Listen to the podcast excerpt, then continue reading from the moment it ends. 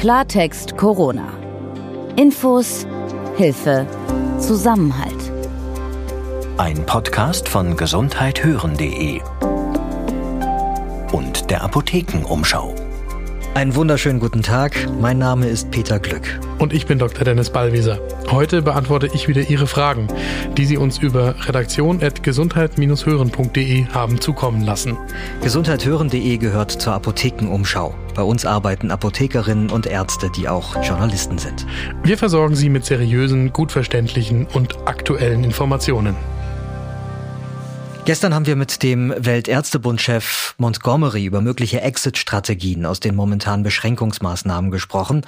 Heute wenden wir uns wieder ausführlich den Fragen zu, die Sie uns eingeschickt haben. Und Dennis, der ja Arzt ist, nimmt sich die Zeit, ausführlich zu antworten.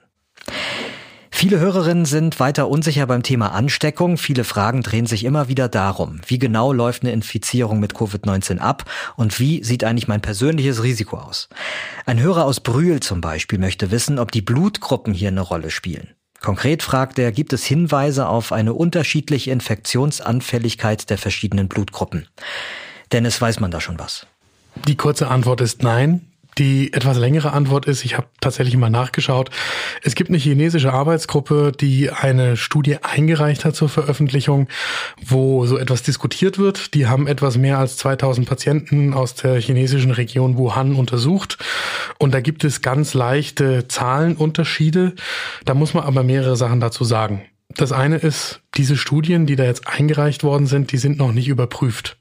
Bevor so etwas normalerweise veröffentlicht wird, schauen da andere Wissenschaftler drüber, schauen sich die Zahlen an, schauen sich die ganze Studie an, schauen sich auch die Schlussfolgerungen an, die in dem Artikel daraus gezogen werden und sagen dann, okay, das kann man so veröffentlichen oder da wünschen wir uns noch genauere Darstellungen oder wir sind auch nicht einverstanden zum Beispiel mit der Schlussfolgerung.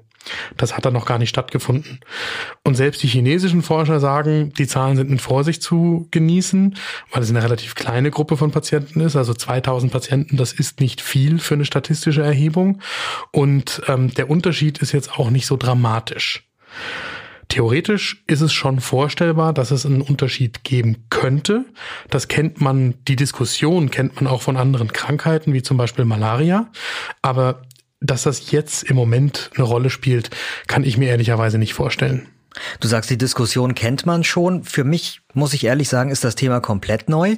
Also ich, ist es denn bei Grippe auch so, dass da die Blutgruppen einen Unterschied machen, ob ich mich da anstecken kann oder wie der, die Krankheit dann verläuft? Es hat in den vergangenen 100 Jahren immer wieder Versuche gegeben, da Verbindungen herzustellen, aber das ist bei der Grippe nicht so und ich bin mir auch äh, sicher, dass es im Moment für Covid-19 keine Rolle spielt. Die nächste Frage kommt aus Rödermark und es geht um das Thema Medikamente im Fall einer Covid-19-Erkrankung. Die konkrete Frage, was wird verabreicht, wenn man mit Corona infiziert ist und mit einer Lungenentzündung in die Klinik muss? Äh, bekommt man dann zum Beispiel Antibiotika? Das macht man dann, wenn der Patient zusätzlich zu Covid-19 noch eine Ärzte nennen das Superinfektionen eben mit Bakterien erleiden. Und dann haben sie eben sowohl die Lungenschädigung durch Covid-19, durch das Virus, als auch eine bakterielle Lungenentzündung. Wenn das verstehe ich noch nicht ganz die, wenn ich an Covid-19 erkrankt bin, heißt es immer, bekomme ich eine Lungenentzündung. Aber die Lungenentzündung an sich ist isoliert zu betrachten. Na, vielleicht müssen wir das nochmal auseinanderklamüsern, was auch die Sprache der Mediziner angeht. Wenn man normalerweise von einer Lungenentzündung spricht, dann meint man eine bakterielle Lungenentzündung. Covid-19 macht eine Erkrankung der Lunge, die so ähnlich aussieht und sich so ähnlich verhält wie eine bakterielle Lungenentzündung. Sie ist ja aber keine bakterielle Lungenentzündung, sondern es ist eine vom Virus hervorgerufene schwere Erkrankung der Lunge. Und zusätzlich kann ich aber auch noch eine bakterielle Lungenentzündung obendrauf bekommen. Die kann dann noch obendrauf kommen, richtig. In der Medizin gibt es den flapsigen Spruch, dass man Läuse und Flöhe haben kann, ja. Und das meint, dass es natürlich die Möglichkeit gibt, an beiden zu erkranken. Und insbesondere eine vorgeschädigte Lunge durch Covid-19 ist auch nochmal besonders empfänglich für eine zusätzliche Infektion durch Bakterien. Und das ist für den Körper dann mindestens die doppelte Herausforderung. Aber jetzt nochmal zurück zu der allgemeinen Behandlung von Covid-19. Die Schwierigkeit ist ja gerade, dass wir gegen SARS-CoV-2 kein Medikament haben, das dieses Virus bekämpfen kann. Das heißt, was wir erstmal machen, ist eigentlich nur eine unterstützende Therapie. Das heißt, ich kann Schmerzmittel gegen Schmerzen geben, ich kann fiebersenkende Mittel gegen die hohe Temperatur geben, wenn es notwendig sein sollte. Wenn ich äh, so schwer krank bin, dass ich ins Krankenhaus aufgenommen werde, wenn das also einer dieser typischen schweren Verläufe ist bei Covid-19, dann brauche ich typischerweise irgendwann Sauerstoff, weil die Lunge wird vom Virus angegriffen. Das heißt, die Sauerstoffaufnahme in der Lunge ins Blut hinein, die findet nicht mehr so statt, wie sie sein sollte. Und das führt zu der Atemnot. Dann biete ich erstmal Sauerstoff an. Das sind die Patienten, die vielleicht noch nicht auf der Intensivstation sein müssen, aber sie brauchen schon Sauerstoff. Wenn ich dann schwerer krank werde, dann kommt typischerweise dazu, dass auch mein Kreislauf, mein Herz-Kreislauf-System Unterstützung braucht. Vielleicht brauche ich da Medikamente, die den Blutdruck eben oben halten. Und dann kann auch irgendwann der Punkt kommen, davon hören und lesen wir im Moment ja auch überall, dass ich dann beatmet werden muss, weil ich selber diese Atemarbeit durch Ein- und Ausatmen gar nicht mehr leisten kann und ich auch so viel Sauerstoff brauche, dass das jetzt zum Beispiel über so eine Nasenbrille oder eine Maske auf dem, auf Mund und Nase nicht mehr geleistet werden kann. Dann werde ich intubiert. Was heißt das? Ich bekomme einen Schlauch eingelegt in die Luftröhre und dann werde ich auch in einen Dauerschlaf versetzt, also durch eine Langzeitnarkose. Warum ist das notwendig? Naja, weil das äh, ansonsten sehr unangenehm wäre, wenn ich quasi beatmet würde. Ja, das würde ich gar nicht tolerieren normalerweise. Und äh, außerdem geht es dann auch immer mehr dazu über, dass ich quasi medikamentös immer mehr Körperfunktionen auf der einen Seite zu kontrollieren versuche und auf der anderen Seite zu unterstützen versuche. Und abhängig davon, wie dann der Krankheitsverlauf ist, kann das bis dahin gehen, dass ich eben unter Umständen die Niere ersetzen muss durch eine Dialyse oder noch weiter, da gibt es dann noch mehr Möglichkeiten, Herz- und Kreislaufsystem quasi zu unterstützen oder dem Körper noch mehr von der Atmung abzunehmen und in einer gewissen Weise die Lunge zu ersetzen. Da sind wir dann ganz weit in der Intensivmedizin drin. Ja, also das sind dann wirklich allerschwerste Krankheitsverläufe, wo es auch in jedem Fall um Leben und Tod geht. Okay, Dennis, ganz ehrlich, das klingt ziemlich erschreckend und brutal, was du da gerade schilderst. Du sagst aber, es geht da um Leben und Tod. Da höre ich aber eben auch das Wort Leben raus. Mit anderen Worten, wenn ich in diese Situation komme oder einer meiner Angehörigen, da gibt's weiterhin eine realistische Überlebenschance. Ja, und das ist auch ich kann hier ja nur sehr allgemeine Antworten geben. Ich kann hier allgemein schildern, wie so etwas passiert, was man macht, wenn man an Covid-19 erkrankt. Ich kann überhaupt keine Antwort geben im Falle des einzelnen Patienten da ist das hier auch nicht der Ort dafür. Das muss man mit den behandelnden Ärztinnen und Ärzten und dem Pflegeteam dann vor Ort besprechen. Aber natürlich, warum machen wir denn das Ganze? Das Ganze machen wir, weil es mit diesen unglaublichen Mitteln, die wir in der Intensivmedizin gerade in Deutschland haben, möglich ist, da wieder zum Leben so richtig zurückzukommen. Ja, man muss sich vor Augen halten, dass ich kein Land kenne, das eine derart leistungsstarke weit entwickelte und vor allem auch im ganzen Land verfügbare Intensivmedizin vorhält, wie wir das in Deutschland tun. Wir haben alle viele Kritikpunkte am deutschen Gesundheitswesen auszusetzen. Da ist auch sehr viel sehr Wahres dabei, vom Pflegemangel über das Sparen in den Krankenhäusern und, und, und. Aber dennoch sind wir in Deutschland, was die Intensivmedizin angeht, unglaublich leistungsstark. Und all das, was ich eben so geschildert habe, Erstens ist das ja kein Automatismus und keine Einbahnstraße, sondern das entwickelt sich auch von Stunde zu Stunde und von Tag zu Tag bei jedem Patienten. Und zweitens ist ja der Grund, weshalb man das Ganze macht, dass man eben den Körper unterstützt in der Hoffnung, dass es eben die Rückkehr zur vollständigen Heilung möglich ist. Okay, jetzt gehen wir mal davon aus, diese intensivmedizinischen Maßnahmen haben bei mir zum Erfolg geführt. Ich habe Covid-19 überstanden. Jetzt war das ja doch, wie du gerade beschrieben hast, dann aber auf jeden Fall echt ein massiver Eingriff. Ähm, wie genau sehen dann die Schritte aus, die ich gehen muss, um wirklich wieder den Weg zurück ins Leben zu finden? Auch das hängt natürlich davon insbesondere ab, wie schwer ich krank war und wie lange ich krank war. Also jetzt mal auf den Fall, dass ich auf der Intensivstation beatmet werden musste. Das, was wir wissen mittlerweile über Covid-19, geht in die Richtung, dass die Patienten tendenziell eher länger beatmet werden müssen, wenn es dazu kommt, als zum Beispiel bei einer Grippeerkrankung.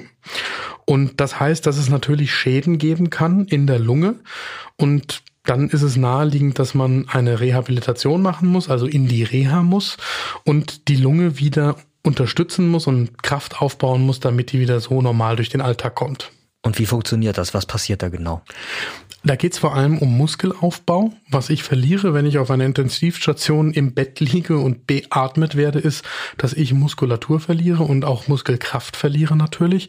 Und hinterher muss ich das alles wieder aufbauen. Das dauert. Da gibt's Übungen mit Physiotherapeuten und gegen Widerstand atmen und solche Dinge, die meiner Lunge wieder helfen und meiner Atemmuskulatur wieder helfen, wieder zur Kraft zu kommen. Und genauso, wenn ich lange Zeit zum Beispiel im Bett gelegen habe, muss ich auch erst wieder an Armen und Beinen Kraft gewinnen. Okay, also dieses ganze Thema Intensivmedizin und was da alles dranhängt, ich glaube, das ist etwas, was wirklich viele Leute im Detail auch interessiert. Da würde ich vorschlagen, da suchen wir uns nochmal einen Experten und reden mit dem auch nochmal intensiver drüber. Das planen wir für nächste Woche fest ein. Jetzt muss man aber auch wirklich an der Stelle betonen, dass bei dem ganz überwiegenden Teil der Leute, die Covid-19 haben, der Verlauf eher milde ist. Richtig. Und allgemein steigt die Zahl derer, die eine Covid-19-Erkrankung auch schon hinter sich gebracht haben, jetzt naturgemäß immer weiter an. Eine Hörerin, die Covid-19 hinter sich hat, die hat uns auch geschrieben, hat aber mit den ein oder anderen Nachwirkungen jetzt noch zu kämpfen. Sie schreibt, ähm, dass sie Schwächegefühle hat, dass sie sich nach, wenn etwas anstrengend war, erstmal wieder hinlegen muss und der Blutdruck am Morgen bei ihr sei niedrig, während er am Abend steigt. Hast du da einen Rat für die Frau? Für die Hörerin persönlich habe ich natürlich wie immer keinen Rat. Das kann ja nur der Arzt machen, der sie behandelt, aber ganz allgemein kann ich schon was dazu sagen. Die Patienten, die Covid-19 durchgemacht haben, die sind ja quasi jetzt die ersten, an denen wir Erfahrungen sammeln. Es ist wie bei einer Grippe sehr wahrscheinlich, dass man da länger etwas davon hat, ja, dass da ein Schwächegefühl zurückbleibt, dass da der Kreislauf noch äh, nicht wieder so ist, wie er vorher normalerweise gewohnt war. Und äh, dann muss ich ein bisschen abwägen, wie sehr das meinen Alltag beeinflusst und wie stark die Symptome immer noch sind und sollte unbedingt mit meiner behandelnden Hausärztin oder meinem behandelnden Hausarzt da nochmal drüber sprechen.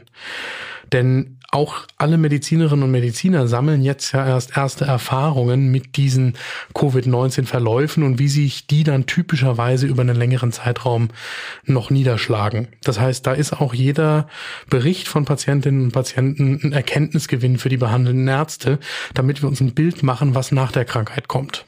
Also mit dem Arzt reden nicht nur damit ich einen Rat bekomme, sondern das ist tatsächlich für den Arzt auch wertvoll, meine Erfahrungen zu hören. Ja? Genauso ist es gemeint, weil wir auch dann schauen müssen, welche Patienten, die Covid-19 schon hinter sich haben, aber länger Beschwerden angeben, untersuchen wir denn vielleicht auch nochmal im Krankenhaus. Wir wissen heute nicht, ob Covid-19 längere Auswirkungen zum Beispiel auf den Blutdruck hat oder längere Auswirkungen zum Beispiel auf die Muskulatur.